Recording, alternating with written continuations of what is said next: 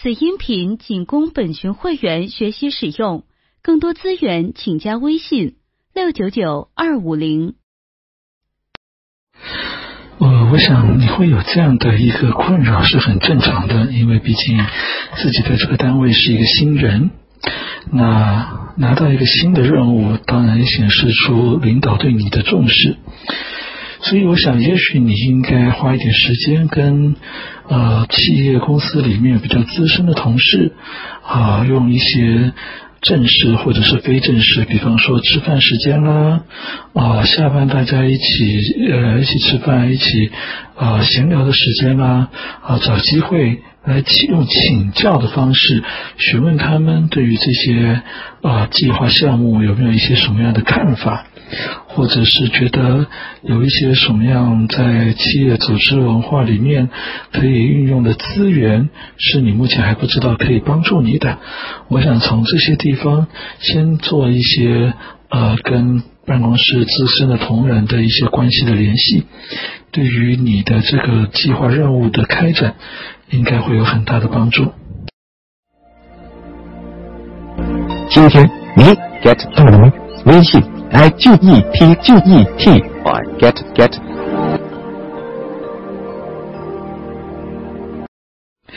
至于怎么呃跟同事请教问题啊，我想其实呃做人贵在一个诚字啊，如果比较有诚意，那当然我们也不排除职场当中有一些同事比较，特别是比较资深的同事，会有一些比较倚老卖老的状况啊，这个态度摆出来。所以我想，呃，至少我们用诚恳的态度，然后身段也比较低一些，柔软一些。当然不是要你表现的好像非常卑微啊的态度，就是稍微比较柔软，用请教的方式啊，或者是请他们说用说说故事啊，讲讲他们怎么进来这个公司的，在这个公司刚进来的时候，或者是服务的这些年有没有遇到比较啊特别的啊印象深刻的。或者是比较重要的一些事情，对他们产生这些事情啊，对他们产生了一些什么样的经验跟学习？用这种请教的态度，我想应该是可以突破一些困境，也打开你人际的大门。呃，我想啊，其实你面对的这样的压力是非常真实的啊，因为工资不高，当然一定会导致生活和工作方面的问题。那需要转换工作、转换跑道，其实相对来讲也需要一些些的呃资源跟时间，所以我想你可能现阶段需要做的，在有限的工资条件之下，还是一句话，就是开源节流。开源就是看，也许你的工作时间不是很长的话，是不是可以有一些小兼差的工作做做，增加你的收入来源。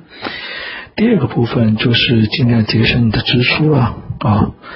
那呃，如果说谈到后续想要累积经验或者转换跑道的话，那么还是回归到你喜欢什么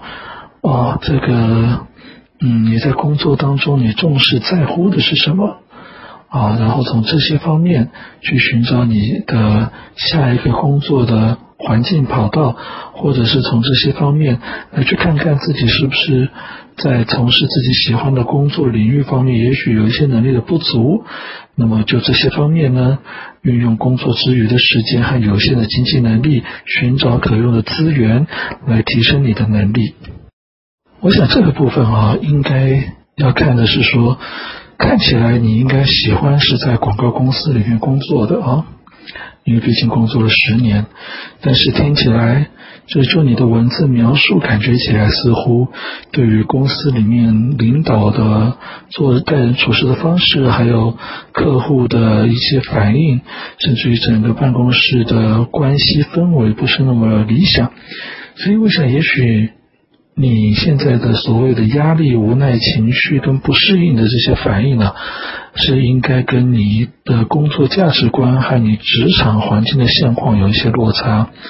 那么也欢迎你待会来在 Life 里面听听看我说，呃，职场这个工作价值观对于职场适应的影响。那么有哪些工作价值观的分类？希望你能够对自己在工作价值观的这个部分也有一些了解。呃，我想其实，在面试的时候，他其实就你就变成一个推销员的工作，你推销的不是别的产品，就是你自己啊。那人与人相处呢，比较重要的还是贵在一个诚字，所以诚心诚意的啊，诚恳的展现你自己。我想让对方感受得到你是什么样的一个人，那么真实的你的状态呢？呃，对于面试的主管对你的印象，呃是很重要的。我面试的时候千万切记不要刻意的装模作样，因为假装可以是假装一时，但不可能假装永远。如果你面试时候的伪装修饰的太过头，跟你原本的自我落差太大。其实进了公司、进了组织企业之后啊，很不久，这个领导跟同事们就也就会发现，啊，你根本不是那样的人，那反而对于你未来在职场的发展上面会更不利。所以做你自己，啊，用诚恳的方式面对面每一场的面试，自然会有一家公司、一家企业，他觉得，呃，他们的工作环境氛围和你这个人所展展现的。那个样貌调性是相符合的，会欣赏你的，自然就会让你有录取的机会。太过的修饰，让人觉得惺惺作态，反而不会在任何一家公司面试的时候得到主管或领导的好感。我想，所有的面试啊，都还是回到人与人人际相处的时候，最重要的一个部分就是真诚。在面试的时候，真诚的展现你自己，不要刻意的惺惺作态，因为惺惺作态、假装是假装不了永远的。你今天如果面试的时候惺惺作态、假装过了头，即使拿到了这个实习机会，不久大概人家也会发现你不是这样的一个人。那么真诚的展现你自己，自然会有企业主管跟领导呢会觉得，哎。你展现出来的调性、你的态度跟这个工作职场的组织氛围是一致的，那自然他们会欣赏你，也就会让你拿到这个实习的机会。至于怎么样去跟公司当中其他人交往，还是一样，就是那个两个字：真诚。啊，面对公司的同事，我们是实习生啊，其中很多同仁，他们不光是正职的身份，甚至于在这家公司已经待了非常多年，非常资深。所以用诚恳的态度，用请教的方式请教你工作当中遇到所有的问题，放低姿态，有的时候身段柔软一点，也许帮同仁多服务一些啊，只要是一些无伤大雅的事情啊，顺带比方说顺带倒个水啊，啊这个顺顺便去拿个东西啊，这种无伤大雅，但是啊让人家感觉到你真在互动当中的真诚。我想，对于办公室的人际关系是会有很大的改善的。我想看到你的讯信息呢，呃，我想先问的是，那你喜欢你现在的工作吗？我是指工作内容的部分。如果你喜欢你现在的工作内容，那似乎感觉比较大的问题就是工作的环境好像跟你心中对于工作的价值观不是那么吻合。那么在这个状态下，我会觉得，也许你要了解的是，你到底喜不喜欢你的工作内容？喜欢的话，你到底对于工作环境当中的工作价值观是什么？那么这个部分在待会的 life 细节里面，我会做一些详细的说明，也希望你能来听听，然后了解一下你到底在工作当中你在乎的价值观是什么？也许对自己有这方面比较深一层的理解。再去看看自己是不是要远离啊，是要离开现在这个工作，还是继续做这个工作？即使远离市区，忍受生活上的不便，对你来讲似乎是比较有意义或比较有价值，也比较比较开心，也比较开心。这个部分，我想到时候自然，也许在你心里面会有一些评论跟想法的。欢迎你，待会一起过来。我想，对于你虽然快毕业是实习，但是愿意去做一个没有工资的实习工作，这一点先对你有大大的肯定哦。因为表示你比较你清楚知道，在实习阶段的意义，工资其实是呃，并不是最重要的啊，而是经验的获取是大于工资的收入的啊。所以，我想这个部分你的态度，第一部分我觉得是相当正确啊。那我想一样保持这样的态度，对于你在职场的学习，还有人际关系。跟一些压力处理，我想依然依然是保持着一个诚恳的态度，用比较谦虚的方式，跟职场每一位正式的员工，甚至于资深的同仁，甚至于是同样的实习生，彼此的相处，啊，我想这个是最重要的。凡是遇到任何的问题，有任何的不会的地方，用诚恳的态度去请教啊资深的同仁。那这种请教也可以是在比较轻松不。不那么正式的状态下进行，比方说大家中午休息吃饭的时候啦，啊或者是晚上一下了班一起去逛逛的过程当中，就用闲聊的方式去请教他们，也可以请教他们说说故事，比方说他们怎么进到这个公司的，在这个公司里面有一些什么样的学习跟成长，啊，这个部分我想对于你在职场的适应也都会有一些帮助。关于该要怎么样找到适合自己的工作呢？我想待会就请你一起跟我进来我的 live 现场，我会说说该如何找到自己适合的工作，不管是从职业兴趣的这个角度来去认识自己，还是从工作价值观的这个理念的角度来去认识自己，或者是从五大人格特质的理理论的角度来认识自己，我想都是一些。呃，认识自己，并且帮助自己在做职业和生涯规划选择一些很好的角度跟工具和方向。欢迎你待会一起来听。呃，我想从你的信息里面可以感受得到你对未来的一些焦虑跟担忧哦。而这个焦虑跟担忧好像又跟自己身体不是那么的呃健康，那么的好，那么的强壮有一些关联。所以我想，也许你应该在你每天的生活当中，就时间规划的部分呢，应该是做一些呃关于运动方面的规划。因为运动不但强身，也同同时能够刺激大脑里面一个神经传导物质，叫做脑内啡的分泌，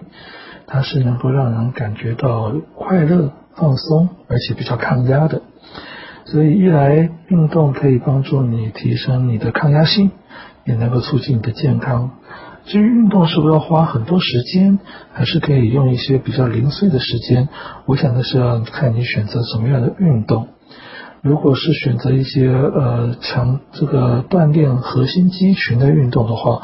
啊每天晚上花个五分钟、十分钟的时间做个一轮两轮，啊其实就对你的整个健康是有很大的帮助，对于你的新陈代谢、对于脑内啡的方的分泌都能够有一些帮忙。啊，我想这是一个很好的规划。那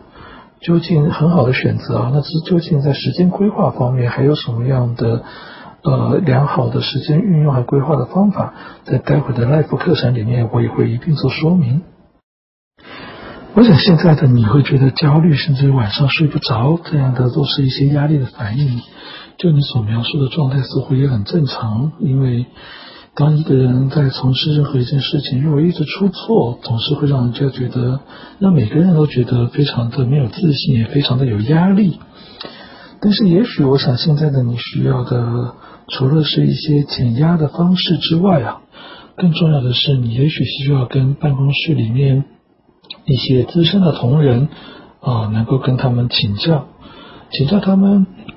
过去有没有接过类似的计划项目。他们是怎么进行，又怎么克服中间的困难？那这种请教不一定要非常正式，也许只是在中午休息或者下了班，大家同事吃饭的时间闲聊去做一个了解。当然也可以比较啊用用比较呃迂回或者是比较更请教的方式，请他们说说他们为什么来这个公司，在来公司里面经历一些什么让他们印象深刻的事情。这些事情又对他们产生在能力上面、经验上面产生什么样的提升跟影响？我想这些东西都对于你在完成你的计划项目上面会有一些经验的学习跟增长。至于呃压力的适应跟减压的方法，在待会的 Life 课程里面我也会做详细的说明，欢迎你一起来听。我当然也很欢迎你来一起收听哦，但是。我也必须提醒你，职场的状况瞬息万变。现在你才高一，也许你还会念大学，真正进距离真正进入职场啊，大概还有六七年的时间，所以现在来听听当然很好，也谢谢你。但是你必须要知道，还是必须要努力的学习，不管是专业知识上面的学习，还是我们讲职场一呃一一些职场事情，或者是职场压力、时间管理上的阴影的学习，都是非常持续重要的。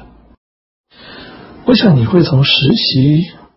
在同一间公司转正职这件事情，就代表当时也许这个工作或者是这家公司的工作氛围令你感到是开心和满意的。那么经过这段时间当中，到底为什么会让你如此现在觉得非常的疲惫啊？然后对于未来非常的迷茫？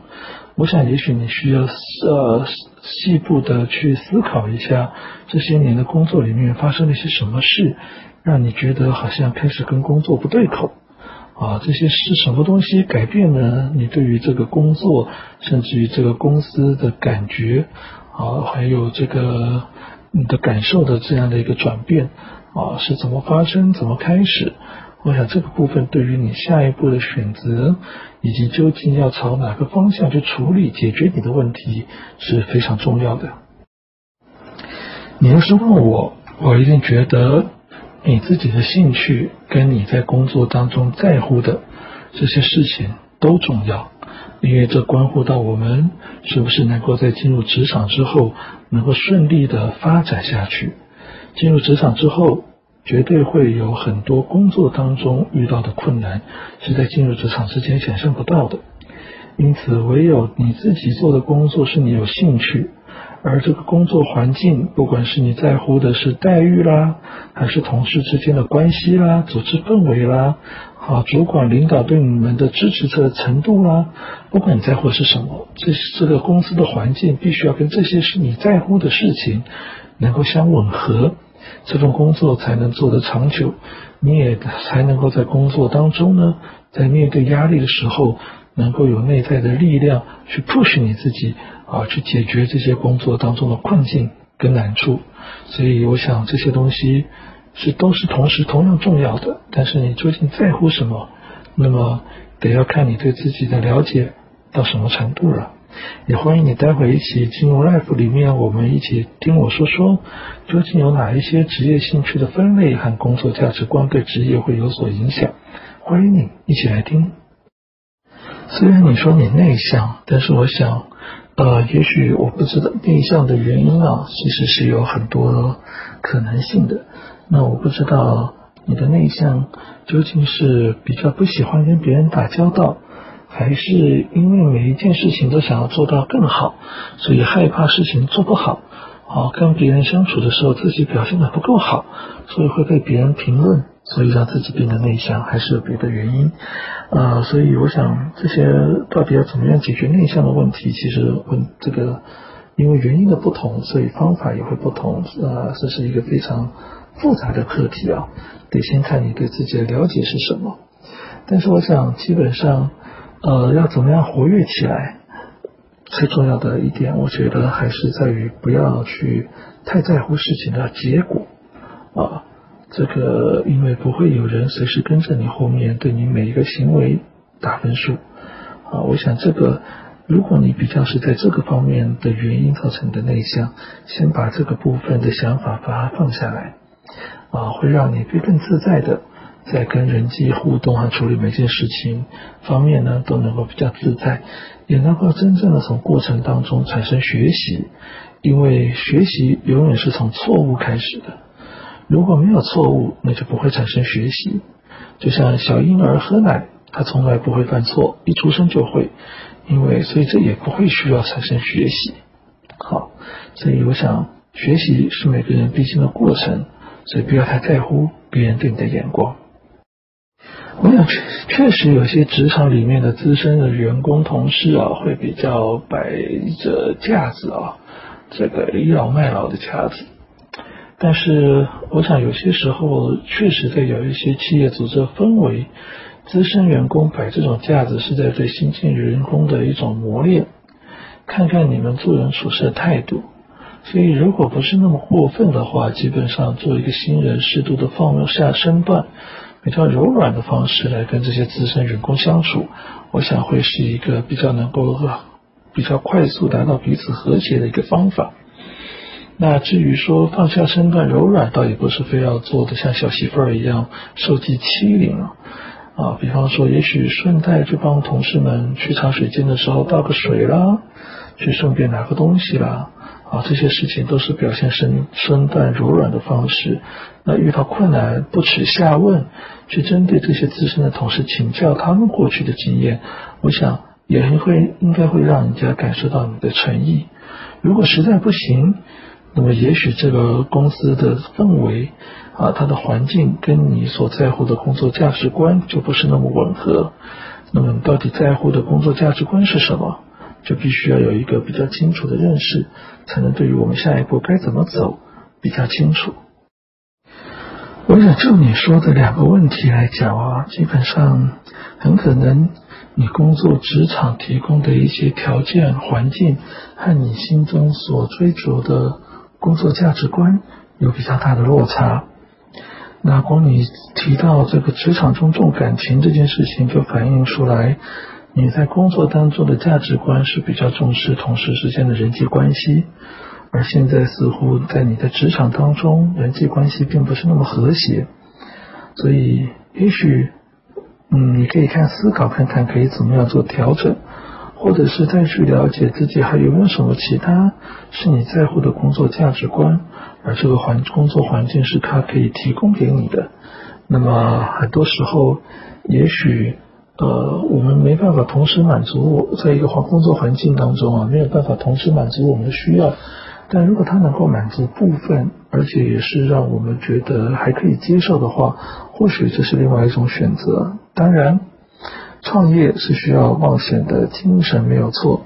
只是也看看，也也需要看你在各方面创业条件的准备程度了，啊，所以这个部分可能要针对你实际的状况才能再做评估。我想关键还是在于你所选择的，你将来所选择的工作会不会是你自己真的喜欢的？啊，基本上我想在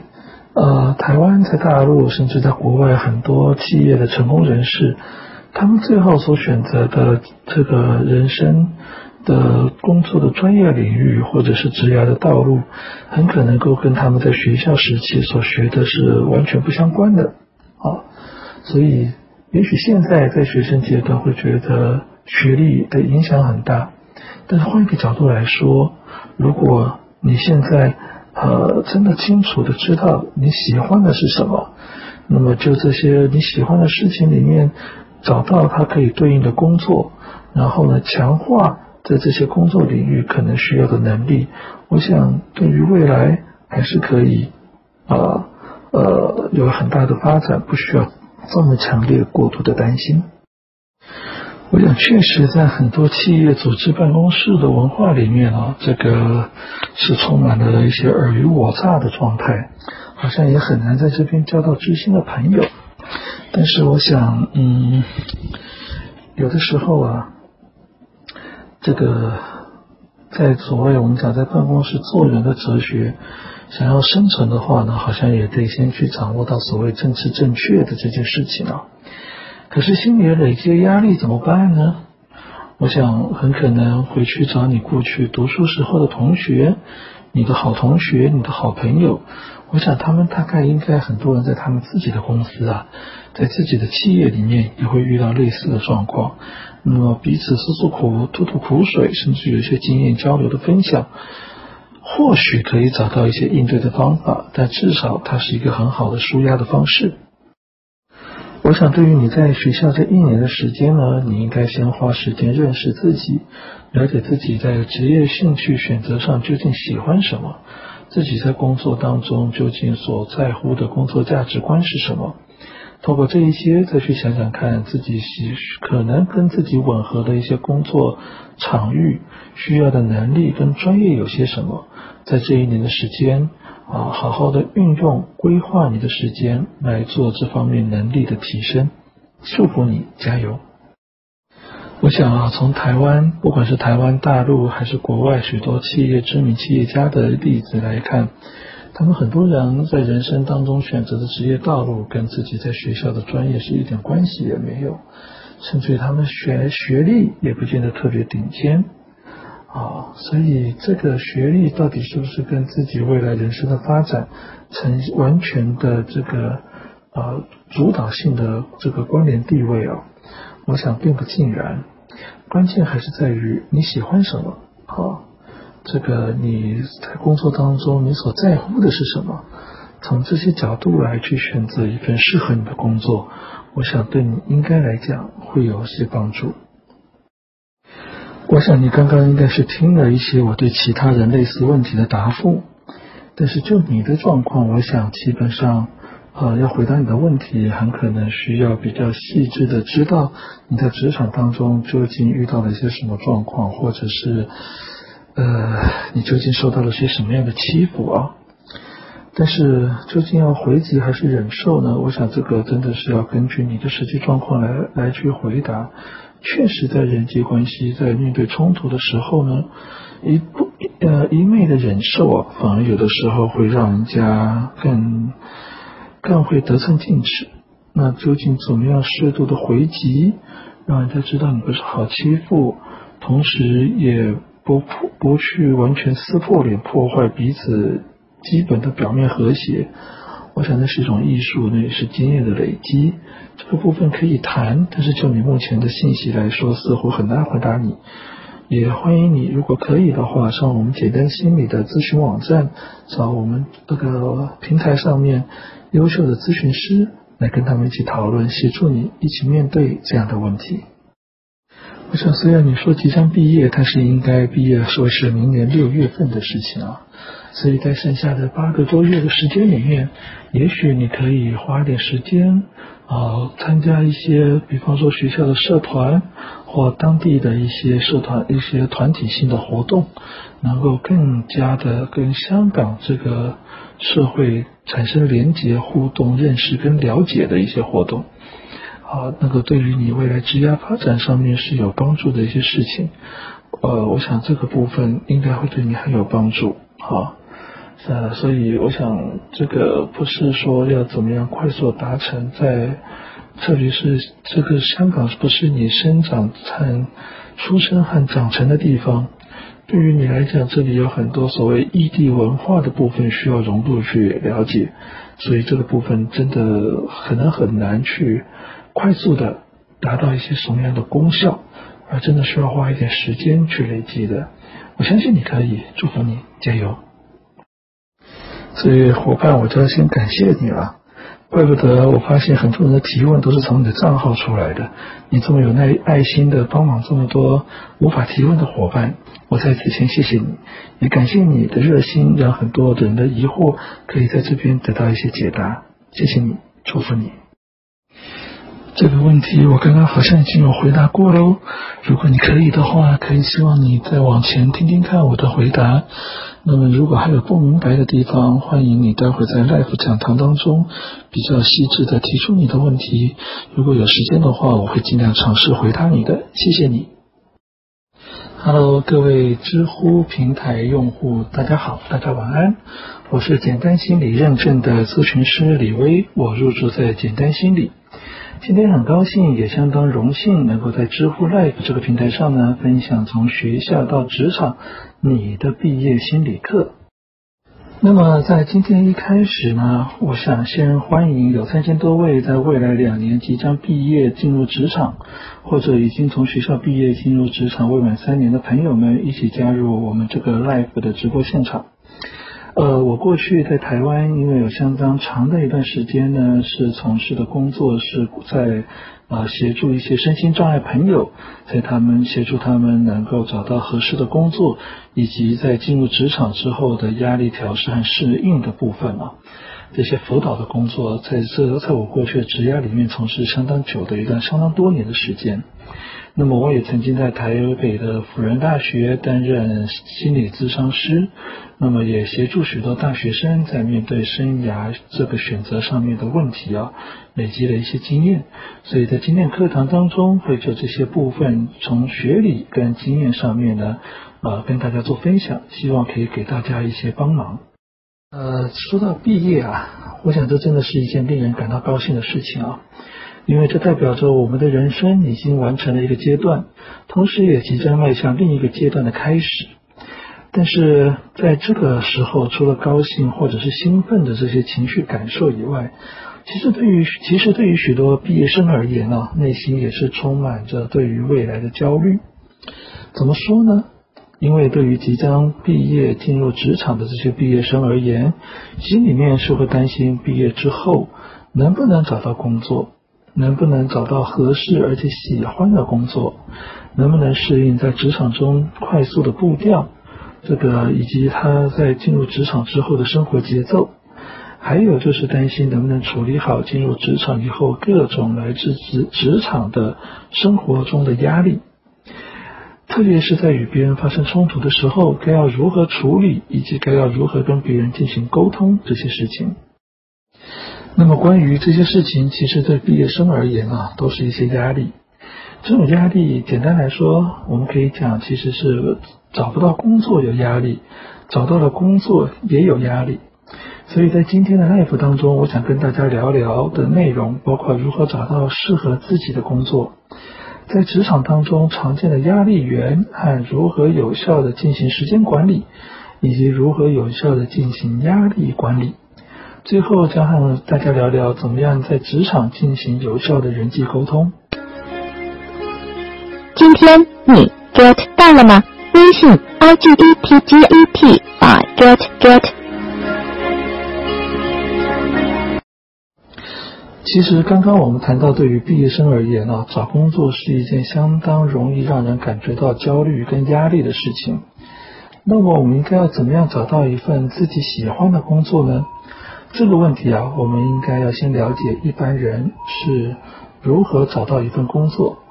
一般来说啊，我们大多多数的人在找工作的时候啊，只会关心像是工作的待遇啦、工作岗位啦，还有跟这个工作岗位和住家的距离啦，会不会常常加班，还有自己专业的能力跟优势，最多就是思考自己的性格适不适合哪一类工作。像是性格内向的人，可能就会觉得自己不适合业务方面的工作。而适合这这个性格外向的人呢，就会认为自己比较不适合行政文书方面的工作。然而，就这些条件来协助我们工作的时候啊，在我们找工作的时候，其实就一般人的生活经验来说，我们也常常听到许多人选来选去，似乎始终也无法找到一个合适自己的工作。那么，相对的。对于企业组织来讲，他们在挑选人才的时候，也只是知道说，我要挑选，我要开放的这个工作岗位的职缺，它需要一个什么样的专业能力，而这个专业能力，这个工作可能需要什么样的人格特质的人来从事，而我能够给出的待遇是多少。但是这些选择啊，常常也让企业觉得他们找不到合适的人选。所以，究竟回到我们求职者来说，要怎么样找到一份适合自己的工作呢？其实就是要从你对自己的职业兴趣和工作价值观的了解有多少开始说起。说到职业兴趣呢，其实最有名的就是霍兰德 John Harland 在对于职业兴趣的分类啊。他将职业兴趣分成实用型、研究型、艺术型、社会型、企业型与事务型，一共六类。那么这六类的内容实际是什么呢？在这一张图表当中啊，我们顺着这些分类的项目一个一个往下来看啊。实用型，它就是具有实用兴趣的人啊，比较喜欢从事实际的操作，像是手工啊这些工作。那么通常实用型的人比较不喜欢从事资资料处理或者是跟人有比较密集接触的工作。那么研究型呢，具有研究兴趣的人比较喜欢从事的是跟思考或构思方面有关的工作，比较不擅长体力跟与人互动。那么在艺术型的方面呢，具有艺术型兴趣的人就比较喜欢从事关于艺术方面的工作啦。比方说表演、设计，或者是啊这个样品的展示形式这方面，社会型具有社会型兴趣的人呢，喜欢从事的是协助他人、促进个人的学习与发展的相关的工作。擅长于人际沟通，而不喜欢物质环境、机械环境或者机械性，或者是资料处理的工作。那么企业型的人呢，他是企业型兴趣的人，他就是呃比较喜欢从事开创与执行计划的工作，啊，特别是这投资方面，同时也比较倾向行动而不擅长思考。最后一个事务型，就是具有事务型兴趣的人呢，比较喜欢在工作中被指派工作任务，并且遵守、遵从这个执行的步骤与规范呢，去完成工作的项目和领导交交付的工作任务。好，那么其实我们每一个人对于六种这六种啊职业兴趣啊，其实都存在或强或弱、或弱的兴趣强度。而强度最强的那一类兴趣呢，其实代表着，如果你能从事这一类兴趣领域相关工作的话，会让你有很强的内在动机跟力量，去面对工作过程当中所带给你的问题、困境跟挫折。当然，有时候很可能不会只有一个兴趣领域表现出强烈的兴趣，在一个人身上。有的人可能会在两个甚至于三个职业兴趣领域当中呢，都表现出高度而且强烈的兴趣状态。这个时候，我们在解读这一些资讯的时候呢，呃，我们会相信，啊，这个我们会相信，在这一些这个他比较处在高兴趣状态的这些领域啊，都是他可以适合从事的工作内容。啊，当然。若如果有一些工作呢，是能够将这个人身上具有高度兴趣的类别项目进行整合能力的话，相信会让这个人在工作当中呢有更强烈的动机跟意愿去面对工作所带来的困境或者是挑战。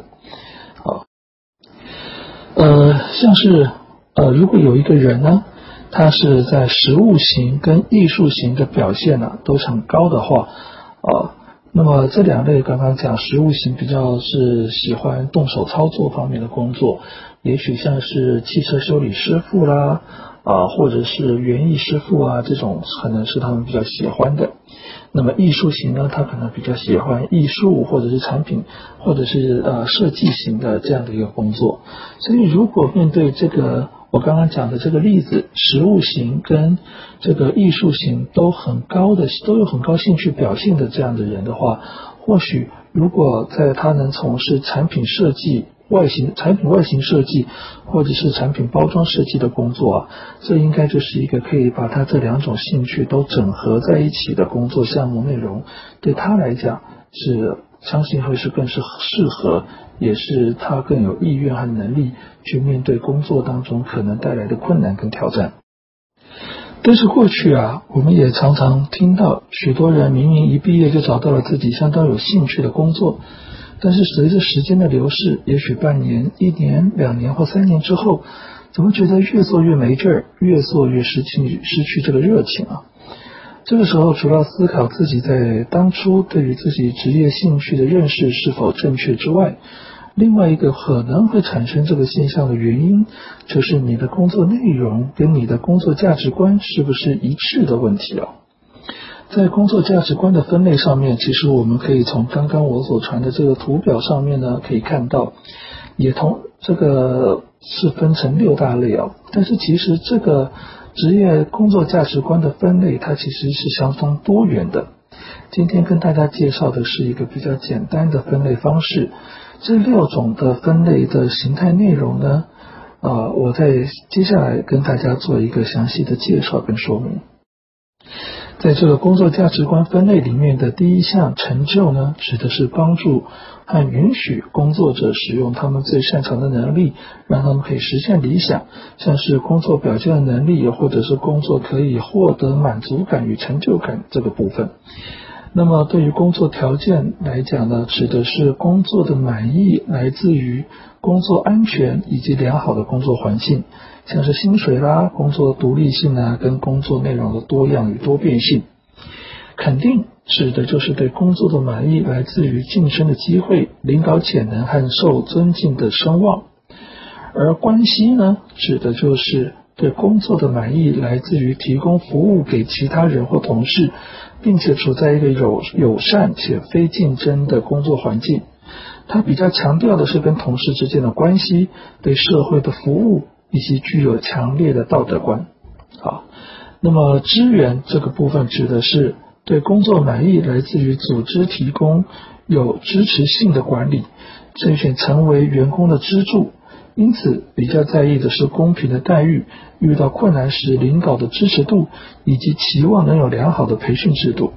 最后一个是独立。独立是指工作的满意来自于员工能自主的做决策，因此这样的员工最在意的是创造力跟自主性。而最理想的状况是我们所从事的工作啊，在内容上不但是我们有高度兴趣的，同时啊，在企业组织的条件与氛围上，也是能符合我们对工作价值观的认定。这样我们才比较能够在我们工作岗位上发挥我们的长才，并且透过每一次问题的解决与困难的突破，来提升我们的能力。那如果大家有更进一步兴趣了解自己的话呢，在我们简单心理的平台上有一些量表工具，可以协助大家更进一步的了解自己的兴趣。啊，这个还有性向，来帮助大家在求职的时候呢，作为一个参考。这样呃。好，不好意思，刚刚那一段既然变成了是打字了，呃，所以我想我就继续说下去好了。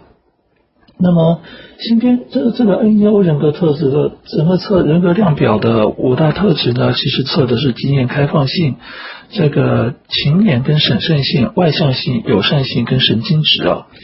经验开放性指的是心胸宽大啦、冒险啦；勤勉跟审慎性呢，是包括谨慎小心、思虑周到啦。外向性就是指的是善于交际、爱说话；友善性就是指有礼貌、有弹性，然后比较能跟别人合作。神经质指的就是容易紧张、会过分担心，也比较缺乏安全感。那么这几个特质呢，对自己的了解之后啊，通过这几个特质对自己的了解，在我们做工作和职业选择上面呢。也就比较能够进一步的评估什么样的工作和职场环境是适合我们的自己的，所以欢迎大家透过这个链接进入简单心理的平台来去试做看看，让我们对自己有更进一步的了解。好，但是即使我们找到一份跟我们职业兴趣相符的工作，同时呢，能在企业组织的环境与氛围上也与我们的工作价值观一致的工作。但是，当我们真正进入这样的职场之后啊，各种不同事件所产生的压力，却可能时时刻刻跟随或者是影响和惊喜着我们。在刚刚我发的这一张图表上面呢，我们可以看到它是上海市白领工作压力来源的统计图表。在这一张图表当中，我们可以看到许多的压力源都与我们前面所谈的职业兴趣和工作价值观有高度相关的。像是职业规划和前景的模糊不清，知识技能的欠缺，工作单调乏味，加薪空间小，不受重用，还有薪资待遇低等等哦。那么比较特别的是，在这些压力源的第五名啊，这个排名的第五项，绩效考核任务压力大的这个部分哦，可能就与我们前面所谈的职业兴趣和工作价值观没有什么太大的关联。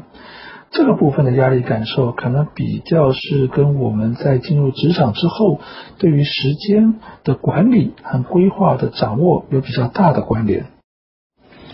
因此，接下来要与大家分享的就是如何有效的进行时间管理。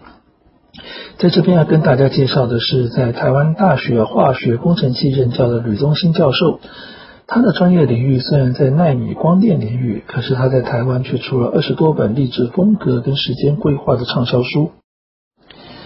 其中，它最著名的时间规划方式，就是在刚刚这张图表上面我们可以看到的 N 字形法则。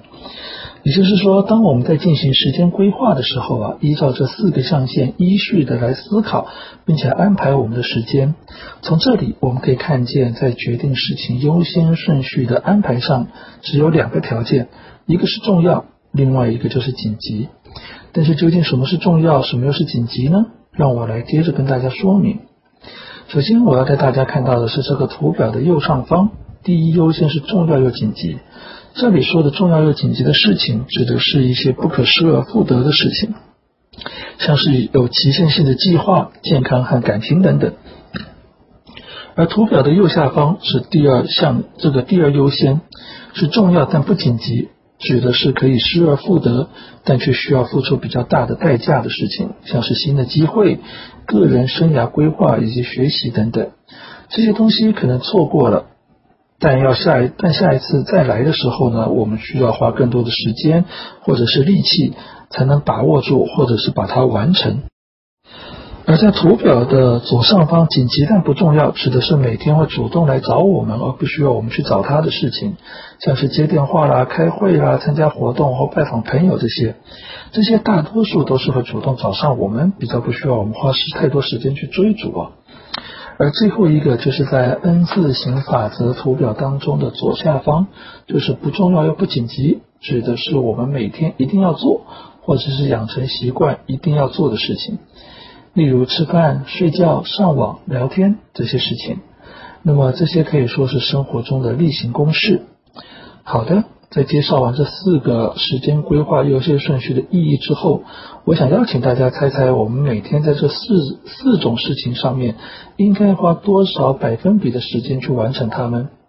啊，就是每一个四种时间的安排，各自应该要花多少百分比来去完成它们？所以我也请大家在这边能够回应我。而不要让我觉得我好像在唱独角戏，因此我给大家一分钟左右的时间，希望能够写上你们的回应，告诉我你们觉得这四种这四个类别的项目的事情，每天我们应该花多少百分比的时间来完成它。有啊，我当然还要继续讲下去啊。只是我想等等大家对于刚刚介绍的四个时间规划的顺序，到底该花多少百分比的时间来给我一点回应。可是好像大家以为这个 life 讲堂就结束了，好吧？我想我没关系，我就继续开始了。呃，其实基本上呢，我想吕中兴教授介绍的这四种时间规划的方式啊。跟大家过去生活经验可能有一些不一样啊。他建议啊，应该是要用八十二十的法则啊来去做运用跟规划。也就是说，百分之八十的时间啊，并不是用在重要并且紧急的事情上面，而是应该用在一般例行性的工作上。也就是吕教授认为，我们每天应该用百分之八十的时间在呃。不重要且不紧急的事情上面。OK，很高兴终于有人愿意回应我，但是我想我给的答案应该真的就跟大家的想象不太一样。李教授认为啊，他这样的建议就是说，为什么我们应该用百分之八十的时间是花在不重要而且不紧急的事情上面呢？因为他认为啊，这个我们每天啊花了百分之八十的时间在这些重要又紧急的事情上面，好像生活中每件事情都是既重要又紧急的。搞得我们每天都像无头苍蝇一样的乱飞啊！这其实无形当中也增添了我们啊在许多像是工作或生活中的压力啊。这个像是许多人每天为了健康花许多的时间在运动健身，可是却不愿意啊多花一点时间静下心来细嚼慢咽享受我们的三餐，或是让自己有足够的睡眠。而这些其实是忽略了细嚼慢咽、饮食均衡与良好的睡眠才是维持健康的基本之道啊。又或者每天都在追逐有时间限制的计划项目啊，比方说三个月后要交的这个呃营销计划啦等等，但是却不愿意每天花一些些的时间学习新知，以及跟同事之间建立良好的工作关系和气氛。呃，这其实就是忽略世界发展啊，其实是日新月异的，而单打独斗的工作方式啊，也越来越难完成企业交办的项目。因此，不断学习新知以及维系好与同事之间的关系，常常是我们在规划与执规划与执行工作项目的时候呢，会为我们带来新的启发与创意。而与同事之间的关系，则是能提高团队合作并提升工作效率。因此。呃，吕中新教授的建议其实是在告诉我们，每天多花一些时间在看似不重要也不紧急的事情上面，其实是在帮助我们建立一些良好且正确的生活习惯。这样，其实在建立与累积我们面对事情的处理能力与资本。好，有一位朋友在这边发了一个信息啊，呃，但是其实我不是很懂，你其平常会莫名其妙想到的这种事情是哪种事情？觉得世界很美妙，但觉得突然会想到的是什么？我并不是那么理解。如果可以的话呢，希望你能够把您的问题能够再比较清楚的说明，让我能够比较知道，在待会的时间我会找时间再来回答你。那么讲到刚刚啊，我想一定会有朋友说，老师，我每天都很想养成良好的习惯，像是学习外语啦，让自己好好睡觉啦，但是每天下班在晚餐过后，我还要看孩子的功课，或者是每天在公司里都有开不完的会，所以晚上啊，总要花很多的时间准备第二天开会的资料。对于这个部分，吕东新教授也给我们一个如何运用蓝海时间的建议。所谓的蓝海时间啊，其实它是引用经济学上蓝海策略的概念。在经在蓝海策略的这本书当中呢，作者认为过去企业惯用的获益方式啊，就是压低成本、抢市占率、大量倾销这种传统的商业手段，而现今市场竞争中的种种弊端呢，却也是这样的这个传统手段所造就的。所以他提出呢，应该要开创这个尚未被开发的全新市场，创造独一无二的价值，这种新的商业手段呢，作为解决方案。所以，当我们呢将这样的一个概念呢运用在时间规划的时候呢，其实所谓的红海时间，指的就是大部分人都懂得运动的时间，而蓝海时间呢。指的就是一般人啊比较容易忽略或是不容易掌握的时间，比方说我们常常在做时间规划的时候，会想到明天早上要写明年度新的产品销售计划，下午呢要检讨上个月的产品销售数字，这些都是我们熟悉的时间规划方式。但是在这些比较方便规划与运用的时间底下，还是有一些比较零碎的时间是我们比较不容易去运用的。像是刚刚说的，下午要检讨上个月的产品销售数字。假如这个会议是在下午两点半进行到下午四点，这个时候，当我们两点钟休息结束回来到两点半中间这三十分钟的时间，常常是许多人不知道该如何运用，所以很可能呢就会在与同事们聊天啊，或者是在座位上发呆中度过。可是，如果我们运用这三十分钟思考一下之后要检讨的销售数字有些什么问题，甚至于有没有可以改进的方向和策略的时候，其实很可能呢是会啊，其实很可能呢是会加速之后的会议进行的时间跟效率的。又或者早上要写一份计划案之前啊。这个有一位同事突然跑来，把你们昨天讨论好关于产品销售的计划方向给更改了。这个时候，你可能心里面就有一把火烧起来了。这个愤怒的情绪啊，很可能不但使你一个早上都没办法好好写计划案，就连下午可能都没有心思好好开会。因此啊，你可能就需要花更多的时间去完成原本计划要完成的工作。所以在这里，所谓运用蓝海时间，就是要让我们跳脱完整时间的思考框架，来运用一些啊零碎的时间，啊把坏心情摆一边，让自己的心情在不好的时候也能做一些事情，或者是缩短坏心情影响自己的时间。像是有的人如果在心情不好的时候，很可能整天都做不了事情，但是啊，如果让他睡一个小时。或者是能够向公司请一个小时的假去街上溜达一下，就可以让他的心情啊平复许多。回来之后至少能做一些些当时的这个情绪稍微平复的这个状态下能够完成的事情。那么最后就是让自己在嘈杂的环境当中呢，还能够做一些事情，像是呢可能带一些这个一边写气话的时候呢，一边戴上耳机听一些轻音乐。让自己啊比较能够沉浸在自己的世界里做一些事情，又或者是换一个比较宁静的空间，像是公司里的小会议室里写自己的企划案等等。那么在前面跟大家介绍完如何找到一份自己适合的工作，以及如何透过有效的时间规划来减少工作与生活中可能面临的压力之后啊，其实我们要说，很多时候是这个压力是来自于各个方面的。也就是说，很多时候压力其实不一定来自于工作，它可能来自于家庭，又或者是由各个不同的方面呢接连或者是同时的向我们扑过来。因此，要如何在进入职场之后做好个人的压力管理呢？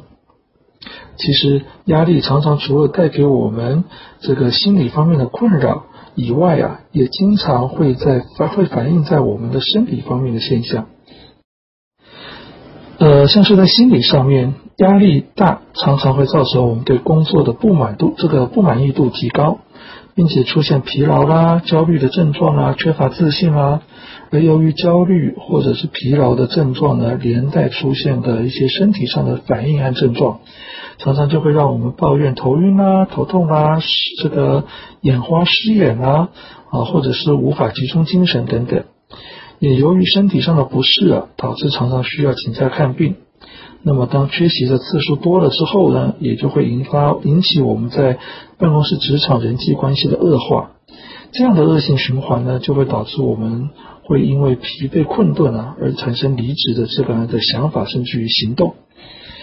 那么压力在行为的影响上面呢，也会常常使我们的睡眠品质不良啊，或者是呃。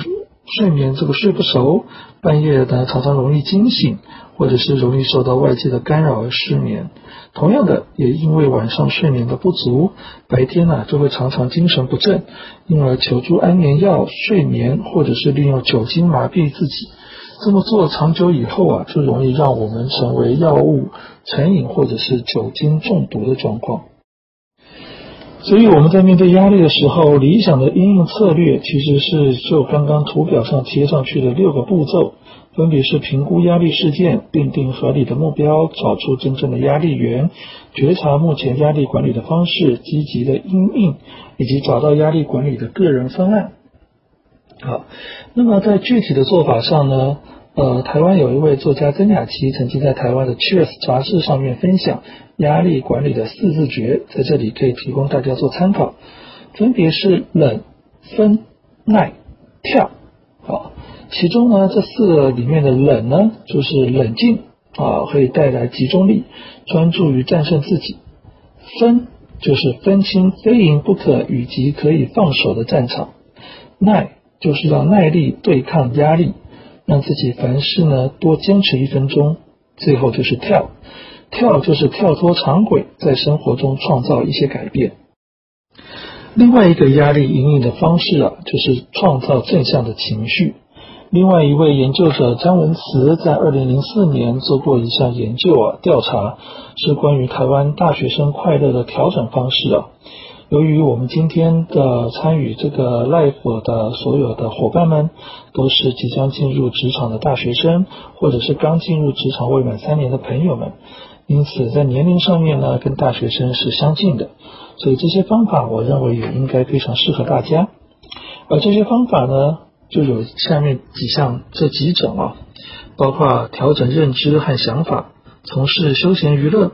朋友人际间的互动。宗教信仰的力量，最后呢，啊，就是呃，当我们这个经历前面这些步骤之后，我们的心情比较能够平复下来之后呢，才进入积极解决问题的阶段。因为我们在压力状态下太快想要进入问题解决的处理阶段了，常常会因为心里充满着情绪啊，然后呢，或者呢是呃。因为啊，这个我或者是太消极的想要这个处理事情、解决问题啊，所以呢，就会因为受到这个焦虑跟压力的影响，而影响我们对于事情的判断。所以呢，常常呢，就让我们对于在压力环境下，因为急着想要解决事情呢，所以对很多事情和环境资讯做出误判，甚至于呢，呃，产生一些弄巧成拙的状况。所以在压力状态下，多留一点时间给自己，让自己放松，甚至于做一些运动，让自己透过运动增加大脑中一种神经传导物质，称之为脑内啡的分泌量，增加自己快乐的感受。或者是在饮食上面吃一些香蕉啦，因为香蕉里面的焦黄激素被证实是可以降低一个人的忧郁、呃焦虑或者是抑郁的状态。而最重要的是要能够接受自己的独特性，因为越是在压力状态下，越要增加你的人际互动。这么做除了可以帮助你转移对压力感受的专注力之外，还有还有在很多时候呢，三五好友的互相倾诉也是一个很好的舒压方式。有的时候啊，我们在办公室里面，可能因为环境的因素，真的无法透过环境的转换啊，来进行压力的疏解。因此，也提供大家两个简易压力舒压的这个简易舒压的小方法，一个是分心法，另外一个就是呢放放松舒压法。好，分心法呢是指将看到的每样东西说出它的名称跟颜色，比方说啦。我看到的椅子是灰色的，我就念椅子是灰色。啊，地板呢是白色的，我就说地板是白色。鞋子是黑色的呢，我就说鞋子是黑色；衣服是黄色的呢，我就说衣服是黄色；裤子是蓝色的，我就说裤子是蓝色。然后一直这样连续重复的念啊，我示范一次。比方就是说，椅子是灰色，地板是白色，鞋子是黑色，衣服是黄色，裤子是蓝色，电脑框是白色啊，这样子方式一直去念。这个目的呢，就是怎么样？就是让我们呢，在这个重复这些步骤啊，透过分心的方式，让我们在压力状态下可以感觉到比较舒服。那么放松法呢，就是在工作中呢觉得压力很大的时候，我们可以在座位上或者找个安静的地方，轻轻的闭上双眼，在脑海中想想一些让你能够感受放松的画面。这些画面包括像是什么呢？比方说，像是在山边啊、海边啊、山里啦，或者在坐坐坐在那边望着夕阳、看着云海等等。这个时候啊，也可以是当这些画面开始在你脑海里面慢慢浮现的时候呢，也试着让自己感受一下啊，是否有海风或山里的微风轻抚过自己的脸庞，同时也感受一下是否隐隐约约可以听到海浪的声音、虫鸣鸟叫的声音、涓涓溪流的声音。如果这个时候啊心情已经比较舒缓，就可以轻轻的睁开你的双眼，让自己重新回到工作大状态之中啊。这些步骤大概只需要五到十分钟，就可以比较简单的、轻轻的舒缓你压力当时处在压力时候的状态。还记得前面那一张上海市白领压力来源统计吗？其中有一项是办公室人际关系很复杂，所以在我们今天的最后呢，就跟大家聊聊进入职场的人际沟通。在这里要跟大家介绍的是一位美国的专长与家族治疗的咨询师，他是 Virginia h e r，今天你 get 到了吗？微信 i g e t g e t get get。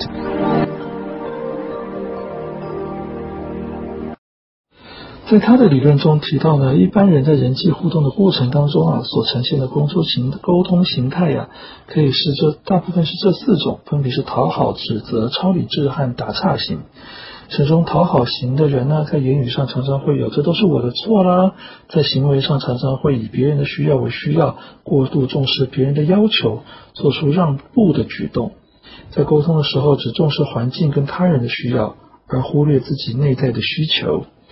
而指责型的人呢，在言语上呢，常常会出现“这都是你的错，你到底是怎么搞的？”啊，在行为上呢，会比较攻击、批判或吹毛求疵。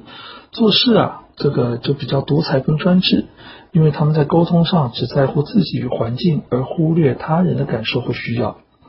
至于超理智呢，在言语上呢是极端的客观，常常会说这件事情不合乎规定，这么做不正确，这样不合逻辑，这种缺乏感受性的言辞。行为上呢就会比较顽固啊，不肯变通，而且一丝不苟。这种人在沟通的时候，只重视环境的需要跟逻辑性，而完全忽略自己跟他人在情感方面的需求。最后呢，是这个打岔型啊，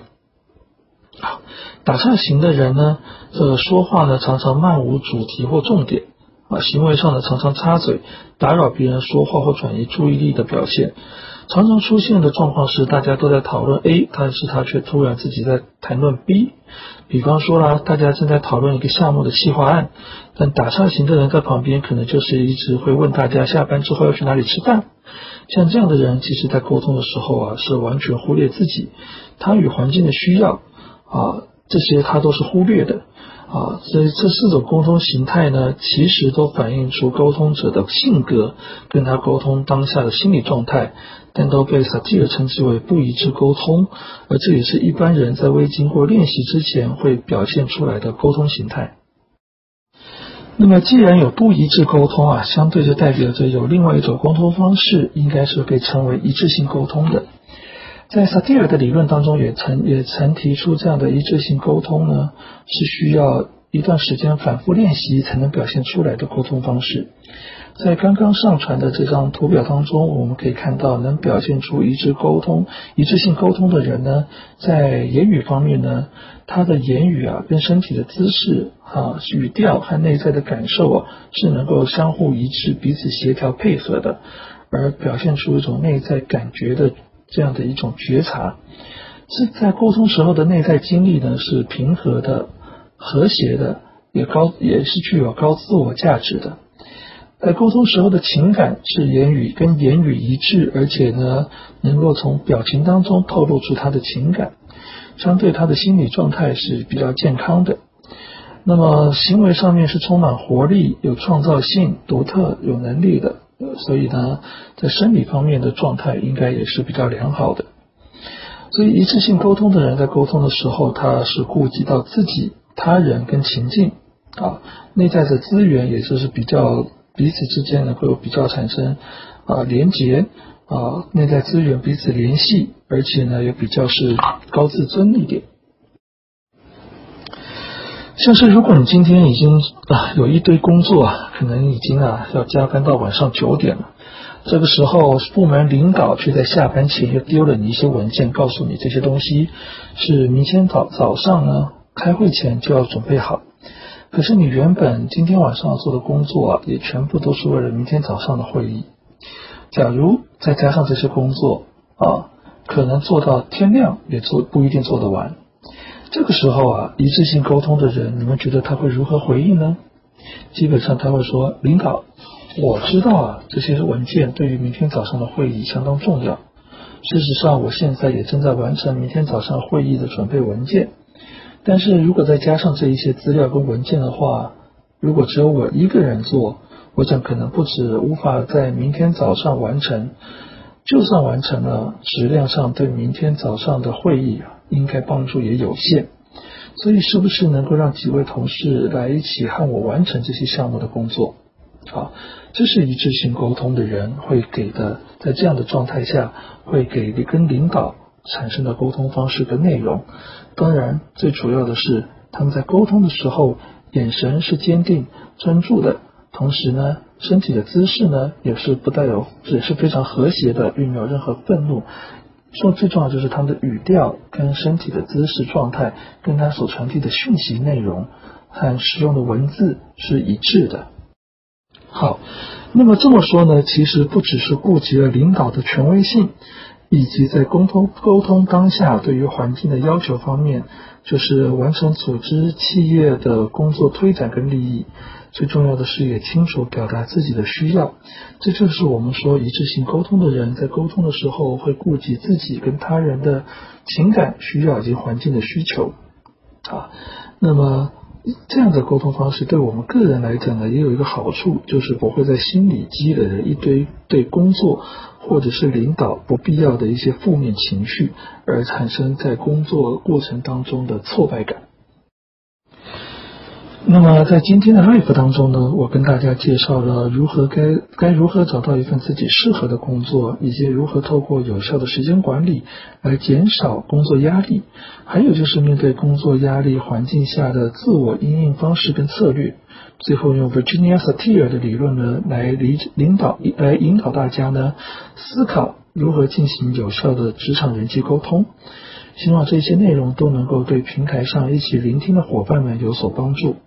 不知道最后大家是不是还有一些问题，我们可以有一点时间进行交流。那么前面已经有提出问题的人呢，给我一些些时间，一分钟的时间，我稍微看一下，我会呃针对一些内容，我来回答大家。我想你的你的需要是很真实的啊，因为确实对于有抑郁症的朋友们，比较大的工作压力来讲，对于他们的复健跟调整是比较啊不容易的。所以我建议你可能找一些，可能第一个是就你过去所学习的专业上面是你比较熟悉擅长的。第二个来讲，他的工作时间比较不会常加班，甚至工作时间也有一点弹性啊，这一类的工作可能呢，在你面对工作压力上面呢比较小。但是我们知道现在的竞社会竞争非常的激烈，这样的工作也许不见得那么好找，所以我建议你，呃，除了去讲工作的调整之外，可能也建议你需要一边的配合医生的药物，或者是心理咨询、心理治疗师的这样的一个咨询治疗的过程，会对于你抑郁症的复健和治疗有比较大的帮助。当然，环境的部分如果真的很难调整。我想多寻找自己自己身边可以给予你支持，或者是分担压力的朋友，来去形成你支持的力量，对于你在抑郁症的这个调整过程，同时要面对工作压力这样的一个状况呢，会有很大的帮助的。至于在时间规划的八十二十法则方面呢，因为刚刚只讲了八十的规划，所以这位朋友就提出了那百分之二十是在用用在哪里呢？其实呢，呃。剩下的百分之二十里面呢，吕宗熙教授认为应该花百分之十的时间呢用在紧急但是不重要的事情。好，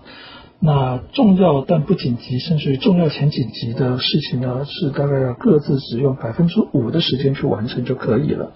他的概念是说，如果我们在平常把一些啊累积自己能力啦，啊建立职场资源啦，这些可以帮助我们工作和面对困境更。